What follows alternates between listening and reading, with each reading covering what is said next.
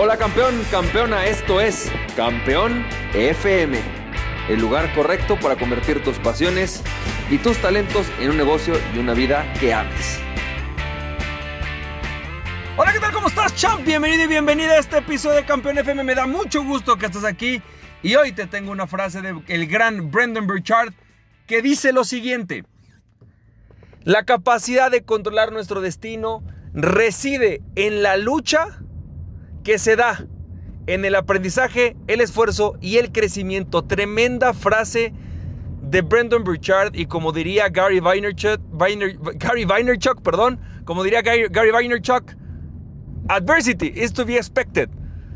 Definitivamente quiero que sepas, no sé qué te está pasando ahorita en tu vida, no sé si de repente te banearon, banearon una cuenta de Facebook o quizás por ahí eh, tu página de fans la dieron de baja o quizás unos clientes que tenías quizás ya no están comprando el servicio que comprabas o simplemente te topaste con el COVID y algo pasó. Pero lo que tenemos que entender es que en el proceso de crecimiento y de desarrollo, la adversidad va a suceder.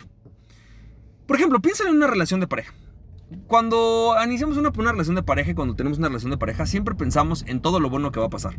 Cuando tomamos vacaciones, ¿no? Lo bien que me hace sentir esta persona, cuando estamos juntos, el día que vamos al cine, vamos a comer. Sin embargo, nunca, nunca pensamos en que la adversidad va a suceder con esta persona. Es decir, va a haber momentos en los que a lo mejor se enferme y hay que ir al hospital con esa persona. O que a lo mejor eh, va a ser la persona en la cual voy a tener que pasar una cuarentena encerrado con esa persona. O que a lo mejor un día, pues puede ser que eh, tengamos un accidente y de repente, pues no estemos en nuestro mejor momento. O simplemente tenemos un accidente económico, ¿no?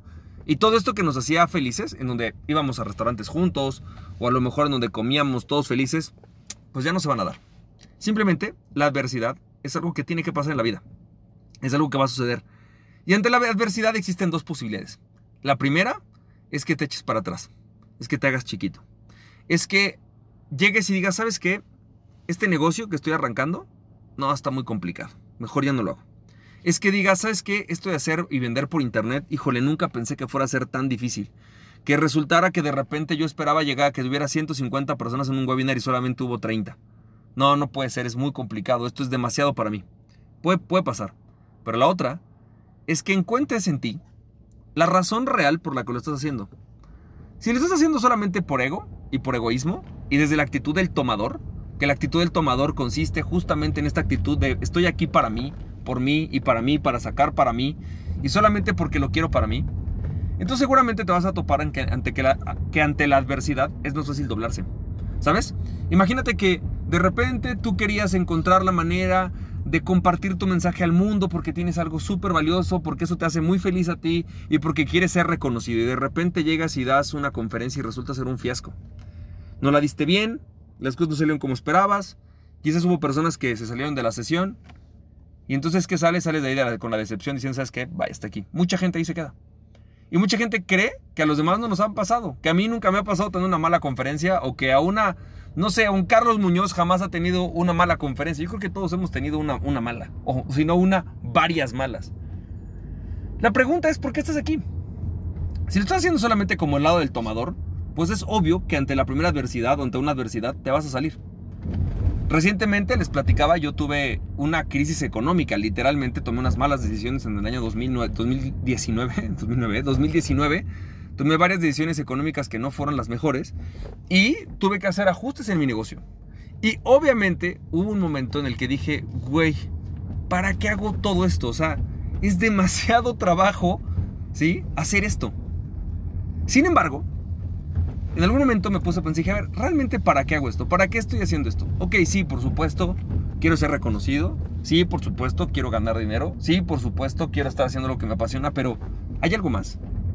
Y la realidad es que sí, que encontré que lo que tengo ha cambiado vidas. Me empecé a acordar y de repente empecé a recibir mensajes de personas de, oye, ¿qué crees? Acabé el año súper bien. Oye, ¿qué crees? Gracias a lo que me enseñaste me fue súper bien con esto. Oye, ¿qué crees? Gracias a lo que recibí de ti pasó algo esto positivo y entonces me empecé a dar cuenta y dije, ¿sabes qué? Creo que no me puedo dar por vencido. Creo que tengo que seguir adelante, pero no nada más porque a mí me guste y me apasione y porque me deje dinero, sino además porque esto va a hacer que otras personas sean felices también, porque puedo contribuir en la vida de los demás y creo que es lo mejor que puedo haber hecho. Y entonces lo que me doy cuenta es que cuando logras esto, cuando logras entender que la actitud con la que vas a surgir de la vida es en la actitud del dador, dador receptor, es decir, de esa persona que viene aquí a poner, a contribuir y obviamente también a recibir y a crecer y a aprender, entonces es mucho más fácil que te mantengas.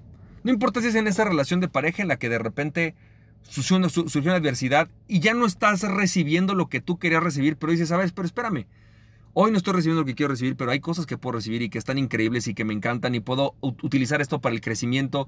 Y esta lucha que podemos tener la vamos a poder utilizar para poder crecer y desarrollarnos juntos. Está increíble. O quizás en tu negocio. Quizás en tu negocio hay cosas que se cayeron, pero puedes tomarla con la perspectiva de, aquella persona que viene a aportar y a aprender y decir, a ver, espérame tantito. ¿Qué puedo aprender de esta experiencia?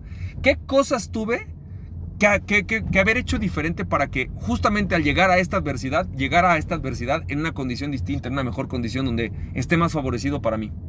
Cuando tomas la vida y cuando tomas las cosas con esta actitud, lo que sucede es que todo el mundo se alinea y puedes darte cuenta que ante la adversidad no solamente, no solamente aprendes, sino que además creces y te desarrollas. Y que es en la adversidad en la que se pule ese, ese carbón y se convierte en diamante.